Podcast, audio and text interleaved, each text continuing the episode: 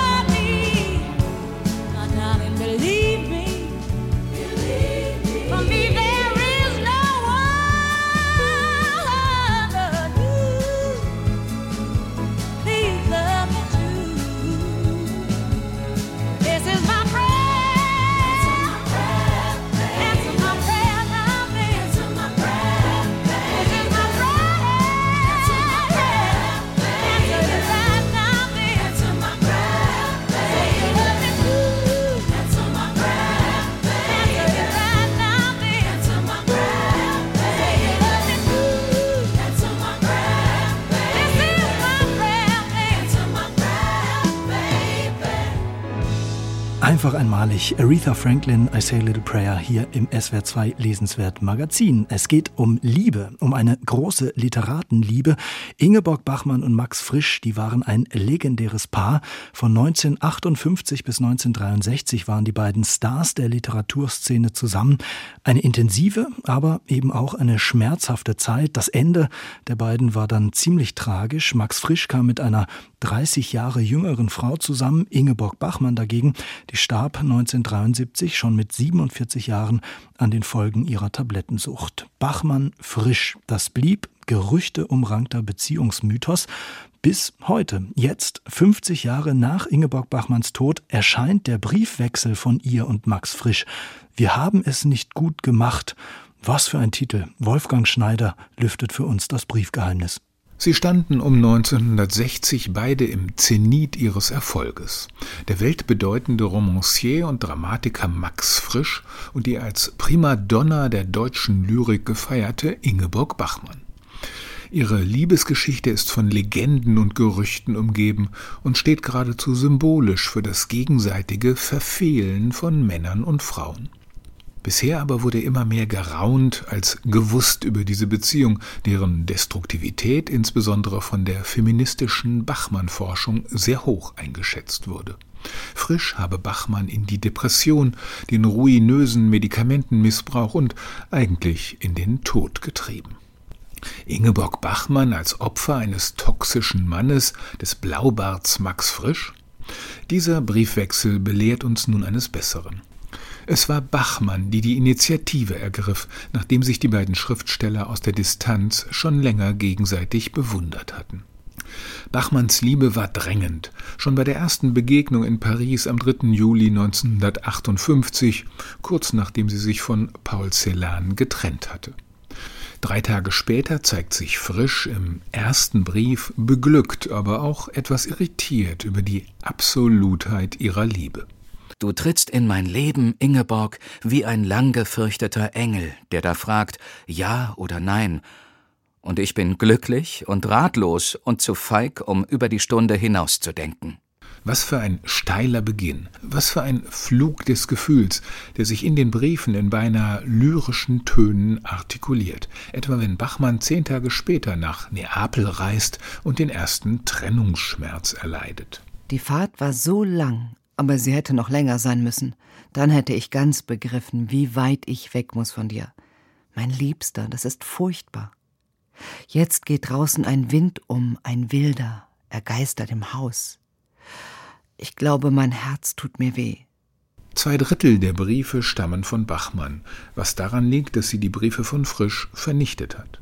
Von vielen hat Frisch allerdings Durchschläge oder Abschriften angefertigt, weil er die Korrespondenz auch als Material für den entstehenden Roman Mein Name sei Gantenbein nutzte, in dem die Figur der Lila Züge Bachmanns trägt. Die Hoffnung auf eine dauerhafte Verbindung muss bei beiden im Jahr 1960 groß gewesen sein. Frisch machte damals ein Testament, in dem er zugunsten Ingeborg Bachmanns seine drei Kinder auf den Pflichtteil setzte. Allerdings ist in den Briefen früh eine Ruhelosigkeit und Unbehaustheit zu spüren, das Gefühl, dass das Glück flüchtig und zerbrechlich ist. Manchmal blickt frisch auf die gemeinsame Wohnung wie auf eine Lebensform, die so entfernt ist wie die Ruinen von Pompeji. Und dann quälen sich die beiden mit ihrer amourösen Toleranz, bis der Schmerz sich einschreibt in die Beziehung. Mit Hans Magnus Enzensberger hat Bachmann auf dem Höhepunkt der Liebesbeziehung mit Frisch eine längere Affäre, wie man hier zum ersten Mal erfährt. Noch mehr Gefühl brachte sie für den italienischen Germanisten Paolo Chiarini auf. Zwar hatten sich Frisch und Bachmann in einem Vertrag darauf verständigt, eine offene Beziehung zu führen, die gelegentliche Seitensprünge erlaubte. Die Liebe zu Chiarini ging jedoch in ihrer emotionalen Tiefe darüber hinaus. Max Frisch ist in seinen Romanen nicht zufällig ein Spezialist für Eifersucht. 1965 resümiert er mit bitterer Schärfe. Du hast dich überall, wo Verehrung von einem Mann gekommen ist, als die unabhängige Frau ausgegeben, die zwar, wie man halt weiß, zusammen mit dem alten Frisch wohnt. Es geht nicht darum, mit wem du geschlafen hast oder nicht. Sicher ist nur, dass meine Rolle eine seltsame war. Was deine Freunde sich dachten, ob ich dir zu alt bin oder nicht außerordentlich genug, soll mich nicht kümmern. Du machtest mich, da ich das Wort schon einmal in den Mund genommen habe, zögere ich nicht mehr, es zu verwenden, zum Arschloch, wenn ich mich dann durchaus als deinen Gefährten ausgab. Frisch verliebte sich im Gegenzug in die junge Literaturwissenschaftlerin Marianne Oellers, mit der er dann ab 1964 zusammenlebte. Bachmann ermunterte ihn dabei sogar zunächst, war aber bald überfordert von der Ambivalenz. Und so wie sie beim Beginn der Beziehung und der Eskalation der Krise die Initiative hatte, so schließlich auch bei der Trennung, zu der sie sich in der Neujahrsnacht 1962-63 entschied. Es ist unausweichlich. Wir müssen uns trennen. Es hat keinen Sinn mehr, dass ich mir noch länger etwas vormache, stundenweis Hoffnungen schöpfe. Ich habe dich wirklich ganz und gar geliebt. Auch in der Zeit, in der ich dir einen Schmerz zugefügt habe in meiner Torheit und dafür bezahlt habe mit einem Schmerz und einer Angst um dich, die nicht geringer waren als dein Schmerz. Es ist mir das Herz gebrochen. Immer offener wurden gegenseitige Vorwürfe laut. Frisch beschwerte sich über die Lügen und ständigen Beschuldigungen Ingeborg Bachmanns, warf ihr unverschämte Unterstellungen vor.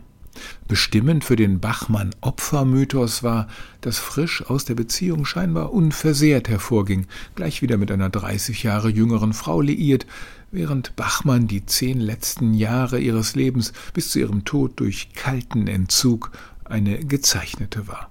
Es war Mord, lautet der ominöse letzte Satz ihres Romans Malina. Da schien das Mann-Frau-Schuldgefälle völlig klar. Diese tendenziöse Lesart der Beziehung muss nun revidiert werden. Aus den Briefen geht hervor, dass Frisch seinen von feministischer Seite als Kränkung Bachmanns angefeindeten Gantenbein-Roman vor der Veröffentlichung von ihr prüfen und absegnen ließ. Auf alle ihre Änderungswünsche ist er eingegangen. Der vermeintlich traumatische Schwangerschaftsabbruch von Bachmann im Januar 1963 war in Wahrheit eine Entfernung des Uterus. Und ihr Medikamentenmissbrauch setzte früher ein und wurde schon von Frisch besorgt beobachtet. Ich wusste nicht nur darum, ich habe darunter gelitten. Ich habe vielerlei versucht, aber ohne Glück. Dein Nicht-Aufwachen wollen, dein Hindösen, seit wir diese Wohnung haben, deine Flucht in Narkotika, es war beängstigend. Beängstigend ist es auch, wie sich hier zwei Menschen in ihren Liebesbemühungen verfehlen, bei aller Befähigung, Gefühle auszusprechen und zu analysieren. Frisch und Bachmann sind nicht mehr losgekommen von ihrem Beziehungs- und Trennungsunheil. In vielen ihrer folgenden Werke spukt das herum, wird immer neu gespiegelt. Dieser Briefwechsel ist der endlich veröffentlichte Urtext für all diese literarischen Nachspiele und Variationen. Aber auch unabhängig von der enormen literaturgeschichtlichen Bedeutung liest er sich berührend und erschütternd. Ist die Liebe nur eine Illusion? fragt man sich nach der Lektüre. Eher wohl die gemeinsame Inszenierung eines Paares, auch wenn das Stück am Ende auf zwei Bühnen gespielt wird. Wolfgang Schneider ist beeindruckt vom Briefwechsel zwischen Ingeborg Bachmann und Max Frisch. Wir haben es nicht gut gemacht, so heißt er, erscheint am 21. November im Surkamp Verlag.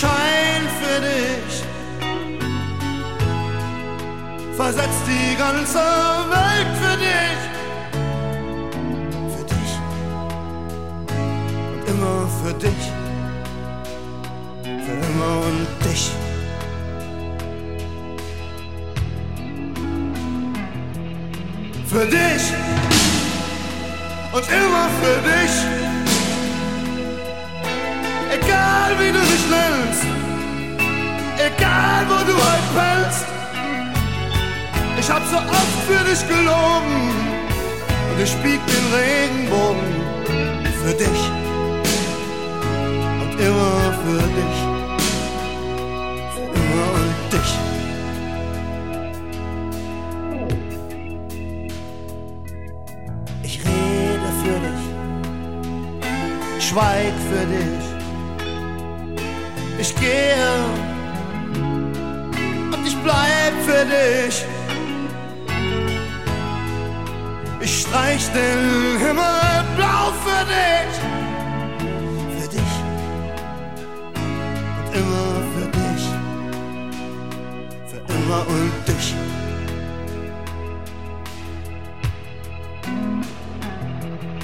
Für dich und immer für dich. Egal wie du mich nennst, egal wo du halt pennst. Ich hab so oft für dich gelogen und ich bieg den Regenbogen für dich und immer für dich, für immer und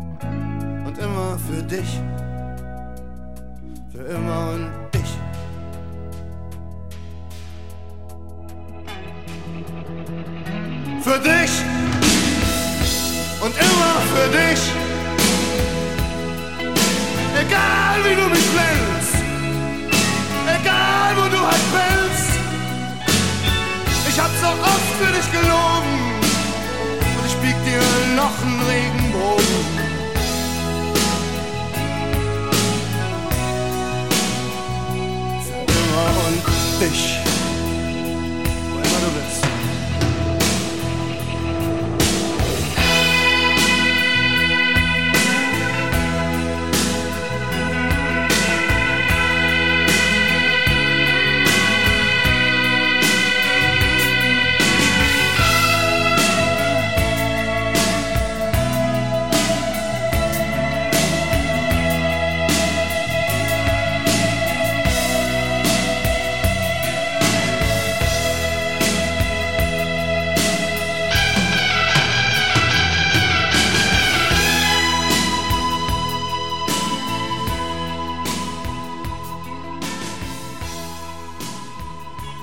Reiser hier im SWR2 Lesenswert Magazin für immer und dich. Tolle Nummer. Cormac McCarthy ist einer der ganz großen Autoren der USA, 88 Jahre alt, lebt ziemlich zurückgezogen, man hört in der Regel kaum etwas von ihm. Das verstärkt wahrscheinlich die Vorfreude, denn jetzt nach 16 Jahren hat er gleich zwei neue Bücher vorgelegt. Über das eine, Der Passagier, haben wir hier im SWR2 Lesenswert Magazin gesprochen, vor ein paar Wochen mit SWR2 Literaturchef Frank Hertweg. Und jetzt habe ich ein bisschen Déjà-vu, Frank. Du bist schon wieder hier und schon wieder mit Cormac McCarthy. Ja, und sehr gerne. Am 22. November kommt jetzt der zweite Teil heraus von diesem ja, Roman-Duett, müsste man vielleicht sagen. Stella Maris heißt er. Im ersten Roman, da ging es um Robert Western, hochintelligenter Physiker, haben wir drüber geredet, der als professioneller Taucher arbeitet. Dazu gab es dann eine Parallelgeschichte in einer Psychiatrie, in der Realität und Halluzination miteinander verschmelzen. Also alles ziemlich verwirrend. Jetzt Stella Maris, zweites Buch, bleibt so verwirrend? Ja, also es bleibt schon ein bisschen verwirrend. Das erste Buch spielte ja 1980 folgende. Du hast ja, ja. gesagt, mit Bobby Western, ähm, der Tiefseetaucher ist, aber gleichzeitig Tiefenangst hat. Und das, der Roman entwickelt sich dann weiter und er endet dann auf einer balearischen Insel. Da lebt dann der Bobby. Ähm, er ist, wie du sagtest, hochintelligenter Physiker, aber er ist eben auch noch Rennfahrer und er wird, mhm. fährt dann Rennen in Europa. Und da gibt's dann in diesem Roman auch schon Teile. Da geht's um diese Schwester, die jetzt die Hauptrolle spielt. Eine wunderschöne Frau, super ja. hochbegabt. Sie ist Mathematikerin, Alicia. Mhm. Alicia, und sie hat Selbstmord begangen. Und es gibt, was sich dann andeutet, eben auch diese, diese Gruppe, diese, Halluzinat diese Halluzination, von die man nicht richtig definieren kann. Und es gibt jetzt im ersten Buch so einen Ort, wo man dann das zweite Buch eigentlich fast andocken kann. Okay. Das heißt, in einer Woche würde sie in Stella Maris zurückkehren und von dort aus in die öden Wälder von Wisconsin gehen. Und Stella Maris ist eben eine Psychiatrie und da sind wir jetzt im Prinzip genau diese Woche später.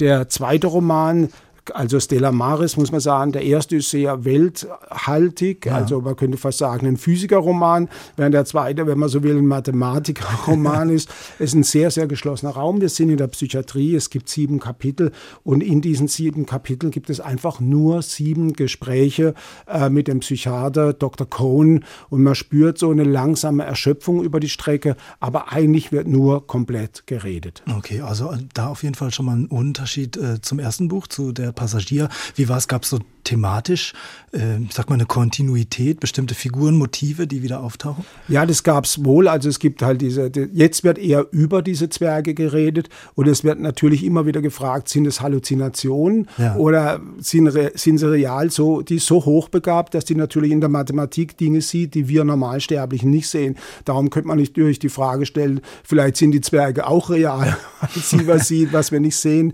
Dann immer das große Thema Wahnsinn und Gesellschaft spielt. Äh, ist sehr, sehr wichtig. Ähm, wie entsteht Wahrheit? Sind die, ist Wahrheit eine Mainstream-Geschichte oder ist es mhm. doch eher durch Einzelne, die dann neue Wahrheiten finden? Es gibt die sehr düstere Familiengeschichte. Die Eltern, Vater, Mutter, die bei der Entwicklung der Atombombe dabei waren und beide an Krebs gestorben sind. Und immer wieder das Thema Mathematik in verschiedensten Debatten. Also sie diskutiert große Mathematiker durch Gödel oder Alexander ähm, Grothendieck. Das ist ein ähm, deutsch-ukrainischer Mathematiker, der ihr sehr wichtig ist. Sachen, die ich nicht verstehe, ähm, mhm. Topos-Theorie etc. Aber sehr spannend, weil diese Mathematiker natürlich am Ende ihres Lebens oft wirklich verrückt geworden sind. Also es geht auch um die Gefährdung. Und dann gibt es ein Thema, das auch schon im ersten sehr wichtig war. Das ist das Thema der Inzest mit ihrem Bruder, ja oder nein. Ja, das bleibt ein bisschen äh, in der Luft, zumindest im ersten Buch. Jetzt hattest du hier, als wir vor ein paar Wochen zusammensaßen, Frank, schon gemutmaßt, dass vielleicht mit Stella Maris, mit dem zweiten Buch, dann einige dieser offenen Fragen aus dem ersten Buch geklärt werden. Hattest du recht? Äh, nicht wirklich. Okay. also das Verrückte ist jetzt im neuen Buch, und das ist, glaube ich, so der entscheidende Punkt ist, ähm, sie erzählt auch die Geschichte ihres Bruders und sie erzählt, dass ja. ihr Bruder verunglückt ist beim Rennfahren in Europa, in Italien. Das heißt, er liegt im Koma und ist hirntot. Und dann flüchtet sie und landet eben am Ende da in der Psychiatrie in den USA. Sprich, die Figur, die im ersten Teil alles erzählt hat, ist im zweiten Teil tot. Und ich glaube, das ist ein Teil dessen, was wir gerade schon angedeutet haben, dass die Existenzfrage sehr offen gehandhabt wird, dass wir nie ganz sicher sind, sind Dinge nur in unseren Gedanken mhm. oder sind sie auch real in der Welt. Und dieses in der Schwebe halten, dieses fast Traumhafte, das ist, glaube ich, auch ein Konzept von Cormac McCarthy. Ja, und wenn man, wenn man dich so äh, sieht, wie du dabei äh, äh gestikulierst, während du das zu erklären versuchst, scheint es dir auch ganz gut gefallen zu haben haben? Ähm, ja, es ist schon ein sehr besonderes Buch und ich glaube, gerade das zweite finde ich fast noch interessanter, weil es so dicht gearbeitet ist. Und normalerweise ist es sehr schwer, ähm, hochintelligente Personen auch darzustellen. Normalerweise in der deutschen Literatur sagt man gerne, der ist hochintelligent, dann merkt man nachher nie was davon. Ja. Genau. Diese Figur ist wirklich auch hochintelligent ausgeführt und was mir unglaublich gut gefallen hat, es gibt dann auch einen schrägen Witz, äh, der fast schon an Beckersche Dialoge heranreicht. Also Humor Humor ist, glaube ich, bei Comic McCartney nicht so verbreitet. Aber hier gibt es doch einen sehr, sehr besonderen, also gerade dieser zweite Teil, das ist schon ein besonderes Stück Literatur. Ich hatte es eingangs gesagt, Comic McCarthy ist schon 88 Jahre alt. Der Passagier, Stella Maris, das sind vielleicht, vermutlich seine letzten Bücher. Hast du es auch als so eine Art literarisches Vermächtnis gelesen tatsächlich? Ja, habe ich auch. Ähm, es gibt ja immer, wenn es um Mathematik geht, die Frage, wie entsteht Schöpfung? Also ähm, Alicia erzählt immer, ihr fallen die Sachen immer unter der Dusche ein und dann fragt sie sich, ist eigentlich das Unbewusste, rechnet es besser als das Bewusste? und das ist eine ganz gute Frage, wie entsteht auch große Literatur? Das ist, glaube ich, mhm. sehr wichtig. Wie kann man Welt abbilden und wie kann man beim Abbilden dieser Welt den Schöpfungsprozess selber mit integrieren? Also er fragt auch immer nach den Bedingungen der Literatur und daran zeigt sich schon, das hat was von Vermächtnis. Ja, wem würdest du empfehlen, mal die Nase in diesen McCarthy-Kosmos zu stecken? Also immer noch habe ich, wahrscheinlich wiederhole ich mich, die, Straße, ähm, die den Pulitzerpreis bekommen hat von 2006, 2007 oder mhm. sowas, ähm, ist ein sehr geschlossener Raum, interessiert, in, äh, erinnert eben auch schon wieder an eine mathematische Konstruktion. Ähm, es spielt postapokalyptisch, unglaublich düster und da bewegen sich zwei Menschen, Vater und Sohn, durch diesen Kosmos. Das ist sehr bedrückend und da sieht man, was man mit Literatur erreichen kann, wie, wie sehr sie einem angeht, würde ich so mal sagen. Da zeigt er doch nochmal sein ganzes Können. Absolut. Stella Maris von Cormac McCarthy erscheint, so wie der Passagier im Rowold Verlag. Frank Hertweg hat das nicht ganz leichte Werk des Grand Seigneurs aus den USA für uns gelesen. Danke dir, Frank, für deine Einschätzung. Sehr gerne. Ja, und bei uns, da geht's gleich weiter mit einem anderen Altmeister aus den USA, mit Bob Dylan. Jesus died for somebody's sins, but not mine. Milton, pot of thieves, wild cord of my sleeve, thick heart of stone. My sins, my own, they belong to me. Me. People say beware, but I don't care. The words are just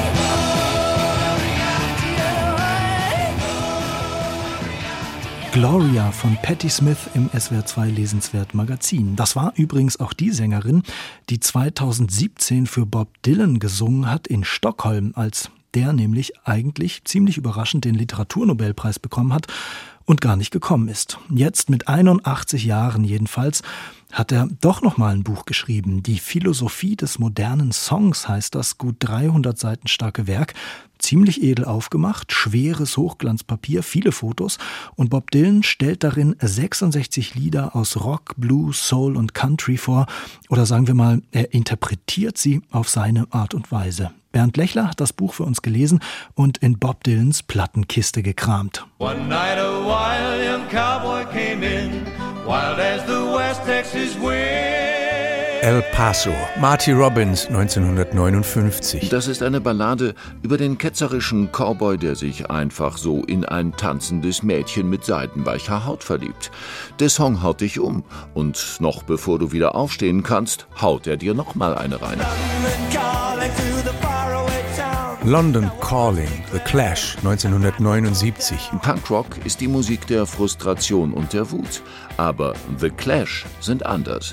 Ihre Musik ist eine der Verzweiflung. Alles müssen Sie da hineinpacken, dabei haben Sie so wenig Zeit. Wo soll man nur anfangen bei so einem chaotischen Kompendium, bei einem so atemlosen, Metaphern schweren Sprachstrudel von einer Musikkritik? Vielleicht mit dem, was fehlt. Die Beatles, die Beach Boys, David Bowie, Leonard Cohen, Aretha Franklin und Rap sowieso, überhaupt die letzten 30 Jahre weitgehend. Bob Dylan hat die Lieder, mit denen er sich befasst, gnadenlos subjektiv ausgewählt. Weshalb es auch viel zu entdecken gibt, denn wer kennt heute schon etwa The Fugs? Es sind fast nur männliche Autoren und Interpreten, die Dylan interessieren. Und fast nur Amerikaner. Durchaus revolutionäre Klassiker von Little Richards Tutti Frutti bis zu Ball of Confusion von den Temptations, legendäre Interpreten von Frank Sinatra und Ray Charles bis Elvis Presley, Johnny Cash und Willie Nelson, aber auch einige unerwartete, die Eagles, hätte man denken können, seien ihm zu glatt und Perry Como zu spießig. Aber in ihm sieht Bob Dylan einen virtuosen Anti-Sinatra und amerikanischen Klassiker. Without a song, the day would never end. Er war schon ein Cadillac, bevor es Heckflossen gab. Ein 45er Colt, keine Glock. Ein Steak mit Kartoffeln, keine kalifornische Cuisine. Perry Como liefert ab. Kein geziertes Getue, keine hauchten über mehrere Töne gezogenen Silben. Zu den meisten Songs hat Bob Dylan zwei Texte verfasst. Happen von zwei bis drei Seiten. Im ersten beschreibt er jeweils die Stimmung und den speziellen Zauber eines Songs oder paraphrasiert bilderreich die Lyrics, wie um vorzuführen, dass er das genauso gut gemacht hätte. Im zweiten Abschnitt geht es dann oft um den jeweiligen Sänger, um Fakten, Hintergründe, historische Bezüge und ums Handwerk. Dylan registriert hier eine auffällige Einleitung, da ein ungewöhnliches Reimschema, kommentiert gesangliche Raffinessen, erkennt Melodien als bei Bach oder Rachmaninow geklaut oder Parallelen zwischen Bluegrass und Heavy Metal. Beide schwer traditionsbewusst, erklärt er, beide seit langem unverändert und Fans wie Musiker trügen auch die gleiche Mode wie ihre Helden aus lang vergangenen vergangenen Jahrzehnten. Anstoß zu diesem Exkurs gibt das wahrlich wahnwitzige Ruby Are You Mad at Your Man von den Osborne Brothers aus Kentucky. Ruby,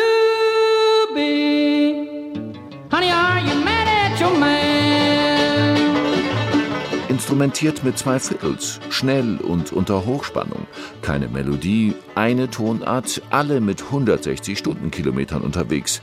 Ein Song, um mit dem Wagen über eine Klippe zu fahren. Das Radio läuft und man spürt nichts. So geht es ständig. Der Musikkenner, aber eben auch Lyriker Dylan braucht keinen halben analytischen Satz, um sofort wieder ins Wild-Assoziative abzuheben. Das ist ein großer Lesespaß und der Hauptgrund, warum niemand anders dieses Buch so hätte schreiben können.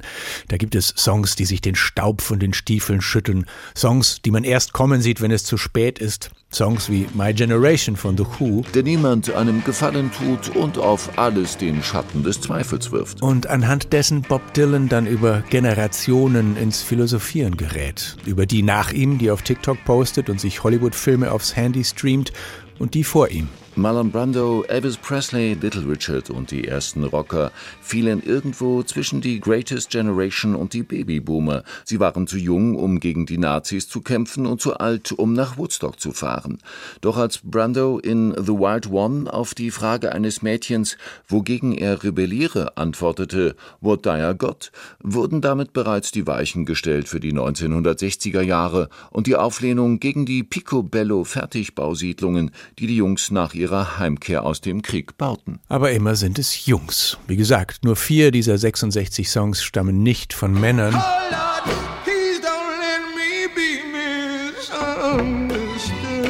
Und im Kapitel etwa über die große Nina Simone und ihre Version von Don't Let Me Be Misunderstood bringt Bob Dylan es fertig, vor allem über den männlichen Protagonisten des Songs zu sinnieren, sowie über Albert Camus und Esperanto. Dazu wimmelt es im Buch von Stereotypen, Vamps und verführerischen Hexen, wobei das natürlich auch an den Frauenfiguren in den Liedern liegt. Wenn man Dylan das verzeiht und den akademisch pompösen Buchtitel noch dazu, kann man viel erfahren aus diesen Texten. Über das mächtige Format Song, in dem Stories und Philosophie und Zeitgeschichte und Drama und Selbsterkenntnis Platz haben. Natürlich auch über Bob Dylan selbst und wie seine Songs ist das alles so bildstark und poetisch geschrieben und übrigens von Conny Lösch auch gut übersetzt, dass man gar nicht immer verstehen muss, was er meint. Aber geschrieben eben von einem Songwriter, einem Meister der Kurzstrecke. Das Buch am Stück wird etwas anstrengend. Man sollte in kleineren Dosen drin schmökern. Und natürlich die Musik entdecken, um die es geht. Also, wenn man hochrechnet aufs Jahr gesehen, ungefähr ein Song pro Woche, vielleicht ein bisschen mehr, über den Sie lesen und dann hören können. Bob Dylan, die Philosophie des modernen Songs, 352 Seiten, CH Beck Verlag. Und jetzt würde ich sagen, hören wir ihn nochmal selbst mit dem Song, den Patti Smith damals in Stockholm für ihn singen sollte. Bob Dylan, A Hard Rain's Gonna Fall. Oh, where have you been, my blue-eyed son? And where have you been, my darling young one? I've stumbled on the side of twelve misty mountains. I've walked and I crawled on six crooked highways. I've stepped in the middle of seven sad forests. I've been out in front of a dozen dead oceans. I've been 10,000 miles in the mouth of a graveyard. And it's a hard, it's a hard, it's a hard, it's a hard, it's a hard rain. They're gonna fall.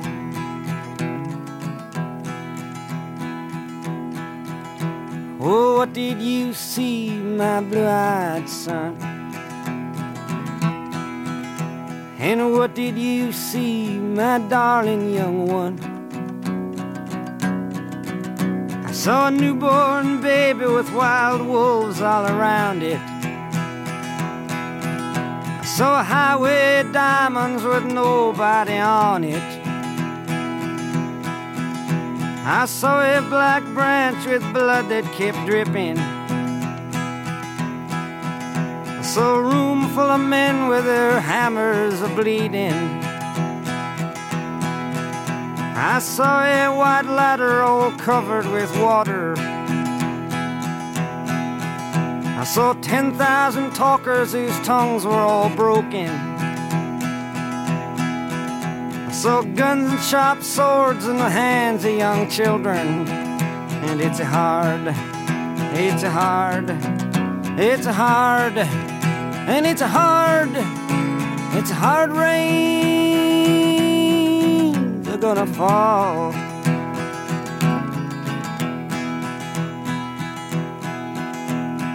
What did you hear, my blue-eyed son? And what did you hear, my darling young one? I heard the sound of a thunder that roared out a warning. I heard the roar of a wave that could drown the whole world. I heard 100 drummers whose hands were ablazing heard 10,000 whispering and nobody listening. I heard one person starve, I heard many people laughing. I heard the song of a poet who died in the gutter. I heard the sound of a clown who cried in the alley. And it's a hard, It's a hard, it's a hard, it's a hard, it's a hard rains are gonna fall.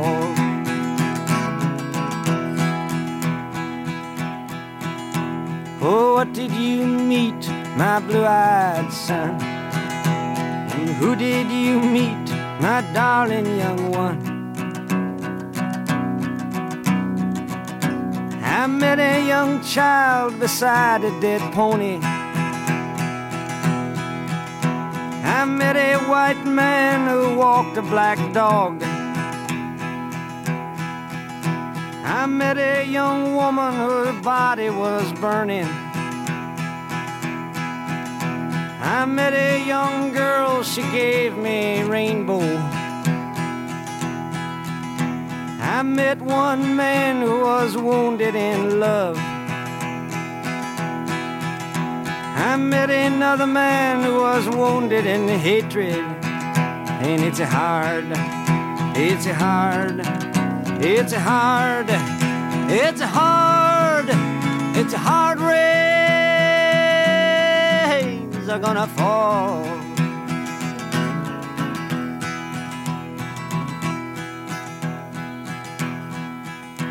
And what'll you do now, my blue-eyed son?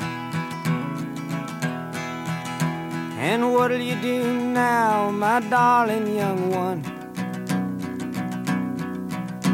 I'm a going back out for the rain starts a falling.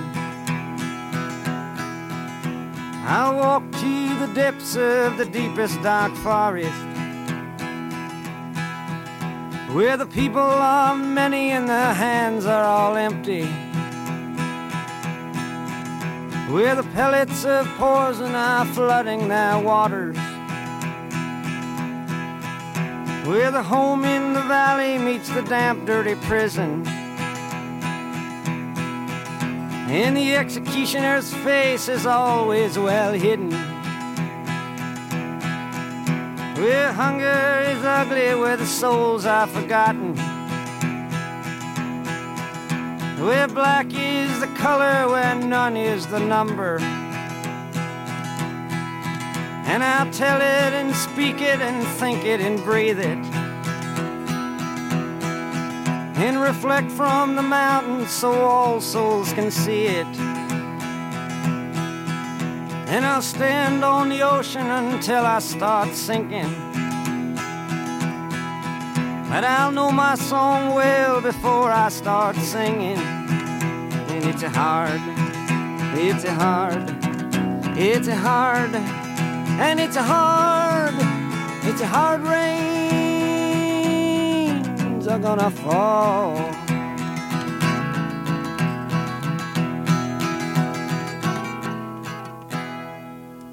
Diesen Sonntag geht's los. Katar gegen Ecuador. Mit diesem Spiel wird die Fußball-WM 2022 angepfiffen. Die erste Weltmeisterschaft in einem arabischen Land. Normalerweise ist die Vorfreude vor so einem Turnier groß. WM Spiele hierzulande ein Straßenfeger. Jetzt fragen sich viele Fußballfans allerdings, ob sie überhaupt den Fernseher einschalten sollen. Die Frage kann ich Ihnen nicht beantworten, aber zwei Bücher, die möchte ich Ihnen vorstellen. Zu Katar, zu seinen politischen und wirtschaftlichen Beziehungen zum Westen und auch ganz allgemein mal zum arabischen Fußball. Jakob Kreis, das ist der erste Autor, und er hat ein Buch geschrieben, das heißt Spielball der Scheichs und Sebastian Sohns Menschenrechte sind nicht käuflich, das ist der zweite Titel. Und die Bücher, die bespreche ich jetzt nicht allein, sondern mit einem, der sich auskennt, mit dem Sportjournalist Ronny Blaschke. Hallo Ronny. Hallo. Die Kritik an dieser Weltmeisterschaft ist groß. Ronny, du warst mehrere Male in Katar. Du verfolgst auch den Fußball allgemein in der arabischen Welt schon länger. Was sind jetzt deine Eindrücke? Wie sehr zerhagelt die Kritik aus Deutschland, aus Europa, dem WM-Gastgeber, die Vorfreude? Ja, man sieht, dass vor allem der Emir, also der Herrscher, etwas dünnhäutiger reagiert. Er hat vor kurzem in einer Rede dem Westen eine Kampagne vorgeworfen. Auch der deutsche Botschafter in Doha wurde einbestellt, nachdem ja die deutsche Innenministerin Nancy Faeser sich kritisch gegen Katar geäußert hat. Hm. Also dort möchte man äh, zurückgeben.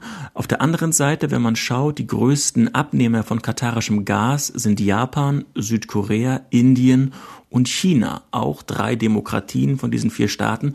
Und dort ist das Thema Menschenrechtsverletzungen in Katar eigentlich kaum ein Thema. Also die Kritik an Katar kommt vor allem aus einigen Staaten Westeuropas. Und das ist vielleicht jetzt für diese Zeit auch mit eingepreist. Mal sehen, wie das Ganze weitergeht. Da sind wir gespannt. Der Emir hat auch die Kritik als rassistisch verunglimpft. Ähm, lassen wir mal so stehen. Wir schauen aufs erste Buch. Menschenrechte sind nicht käuflich von Sebastian Sohns. Der Autor ist gerade viel gefragter Experte für die arabischen Golfstaaten. Er schreibt in seinem Buch Zitat, von einer Politik des Wegduckens, was Deutschland, was den Westen im Umgang mit Katar betrifft. Was genau wirft er uns vor? Ja, Sebastian Sohns, Islamwissenschaftler, angedockt an das Nahostforschungsnetzwerk CAPO, der hilft in den vergangenen Wochen, Monaten dabei, diese Debatte ein bisschen zu versachlichen. Er mhm. schlägt einen gut organisierten Pragmatismus vor, sozusagen. Wir wissen ja die Kritik am FC Bayern für seinen, seine Sponsorenpartnerschaft mit der staatlichen Fluglinie Qatar Airways. Da fließen offenbar rund 20 Millionen Euro an den FC Bayern. Aber Sebastian Sohns schlüsselt sehr detailliert auf, dass es schon lange vor der Fußballpartnerschaft Netzwerke gab, dass Qatar zum Beispiel rund 350 Milliarden Euro in westlichen Märkten investiert hat, Credit Suisse, Barclays, Londoner Börse und in Deutschland unter anderem in Volkswagen, Hapag-Lloyd, Deutsche Bank. Also diese Beziehungen bestehen seit langem. Deutsche Konzerne haben übrigens auch sehr gutes Geld verdient an der neuen Metro, an den Wolkenkratzern. 150 deutsche Firmen sind in Katar äh, präsent. Und aus diesen Netzwerken sollte man eigentlich eben auch eine ja, funktionierende Partnerschaft herausentwickeln. Und Sebastian Sohns argumentiert auch, nach der Weltmeisterschaft wird Katar nicht verschwinden. Bei den ja. Krisen in Libyen, im Libanon, im Irak, da könnte Katar als verlässlicher, interessengeleiteter Vermittler eine Rolle spielen. Und das äh, belegt Sebastian Sohns mit vielen Beispielen. Ja, es ist trotzdem ein ziemlich schlankes Buch, eher so eine Art Streitschrift, oder wie hast du es gelesen? Ja, er ist dort sehr äh, bündig, er setzt auf sehr griffige Beispiele und er versucht immer wieder diesen Kontext auch äh, herzuleiten. Zum Thema Arbeitsmigration, das ist ja ein großes Thema bei uns gewesen. Ähm, viele Menschen sind dort rund um die Weltmeisterschaftsprojekte gestorben, aber Sebastian Sohns will den Blick etwas weiten. Ja, viele Menschen müssen sich schon verschulden, bevor sie nach Katar gehen. In Nepal zum Beispiel, 60 Prozent der Menschen dort sind auf die Geldüberweisung angewiesen. Die geben viel Geld aus für Rekrutierungsagenturen, um überhaupt nach Katar zu kommen. Und die sogenannten Entsendestaaten, Indien, Bangladesch, Nepal, Pakistan, machen sehr wenig auch in Katar um ihre Bürger zu schützen. Und deswegen argumentiert Sebastian Sohns, muss man auf die globalen Migrationsströme schauen und den Frust eben nicht nur auf Katar ablegen. Das zweite Buch, über das wir kurz reden wollen, Ronny Blaschke, das ist von Jakob Kreis, Spielball der Scheichs heißt es, bereits 2021 erschienen. Alle, die jetzt sagen, Katar, der arabische Raum, der hat überhaupt keine Fußballkultur, der wird spätestens mit diesem Buch eines Besseren gelehrt, oder? Ja, die arabische Welt, mehr als 400 Millionen Menschen, 22 Staaten, das geht von Mauretanien im Westen von Afrika bis in den Osten der arabischen Halbinsel Oman. Ein Aspekt, der untergeht jetzt vor diesem ersten großen Sportereignissen, dem ersten großen Sportereignis in einem muslimisch-arabisch geprägten Land. Und Jakob Kreis schafft sozusagen eine Hommage an diese Kulturregion, wo Fußball überall der wichtigste Sport ist. Äh, Jakob Kreis, der an der Universität der Bundeswehr in München lehrt und der sich vor allem, er kennt sich mit vielen Ländern Nordafrikas ja. gut aus, aber er hat zum Thema Algerien habilitiert. Und da hat er das sehr interessant und, und spannend nacherzählt, wie zum Beispiel schon in der Phase der Unabhängigkeitsbewegung. Algerien war ja mehr als 130 Jahre unter der Herrschaft Frankreichs und in den 50er Jahren, als sich dann die Befreiungsfront, die sogenannte, die FLN in Algerien gebildet hat, da haben dann auch Fußballer ein Team gebildet, sind durch die Welt gereist, um mithilfe des Fußballs auch auch für die Unabhängigkeit zu werben. Und Jakob Kreis, der viele Beispiele nennt, der zeichnet eine Linie von damals bis in die Gegenwart.